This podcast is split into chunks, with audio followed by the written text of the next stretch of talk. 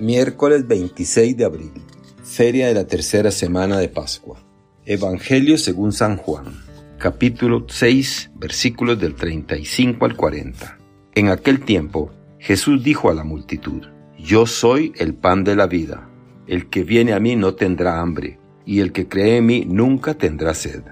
Pero, como yo les he dicho, me han visto y no creen. Todo aquel que me da el Padre viene hacia mí, y al que viene a mí yo no lo echaré fuera, porque he bajado del cielo, y no para hacer mi voluntad, sino la voluntad del que me envió.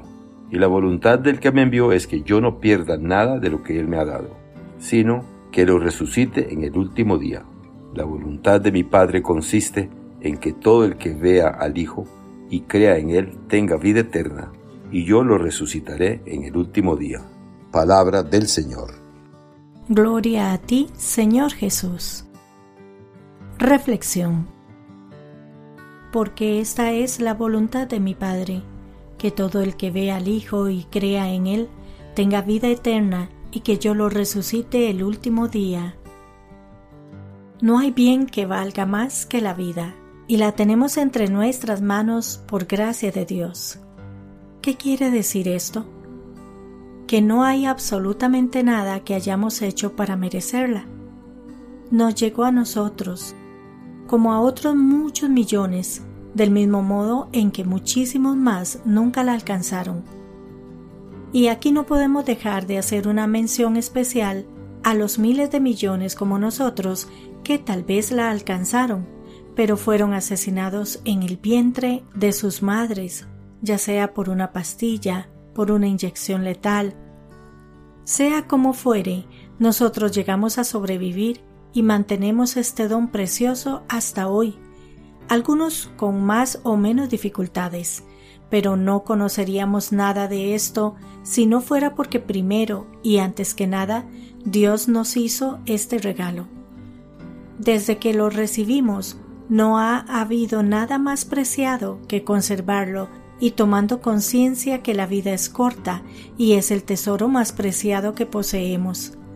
Hemos procurado dedicarla a aquello que más vale e importa, es decir, a conservarla. No siempre hemos sido conscientes de ello y por eso a veces nos hemos puesto metas destructivas, dañinas, nocivas, ya sea por ignorancia o por ambición. El hecho es que no siempre lo que hacemos favorece a la vida, sino todo lo contrario. Una de las enseñanzas más preciadas de Jesús es justamente que quien guarda su vida la perderá. En cambio, el que la da por los demás la ganará para la vida eterna. Esto nos deja ver claramente que la vida, siendo un bien único y el más preciado, ha de tener un objetivo, ha de ponerse en juego al servicio de los demás, porque sólo entonces, aunque parezca una paradoja, la aseguraremos para toda la eternidad. Esto es lo que Jesucristo nos enseña como el amor más grande y la razón de la vida.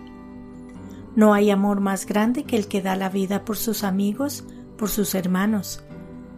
Eso es lo que ha venido a enseñarnos Jesucristo con el ejemplo.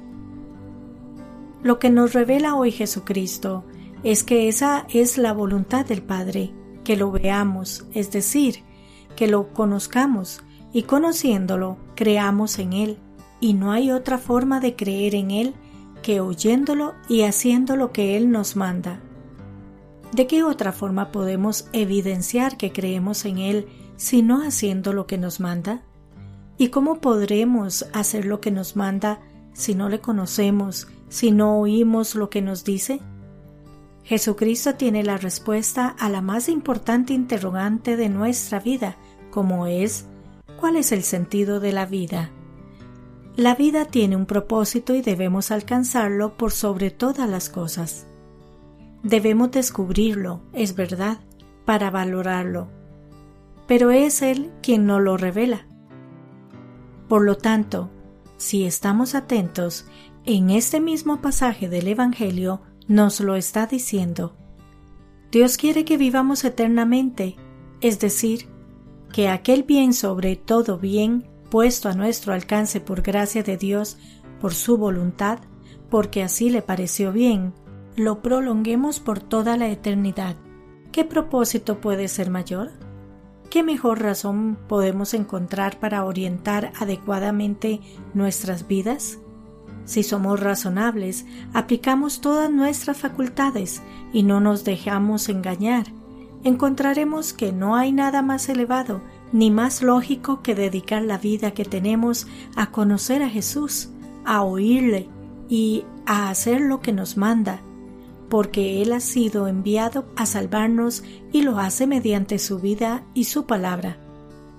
Dispongámonos a amar a Dios sobre todas las cosas y al prójimo como a nosotros mismos, y allí encontraremos consuelo, esperanza y alegría. Estemos siempre dispuestos a dar antes que a recibir, sin condiciones y sin límites, tal como nos lo enseña Jesús. Tengamos en cuenta que esta es la voluntad de Dios, y si estamos con Dios, ¿quién podrá contra nosotros? Que Dios les bendiga y les proteja.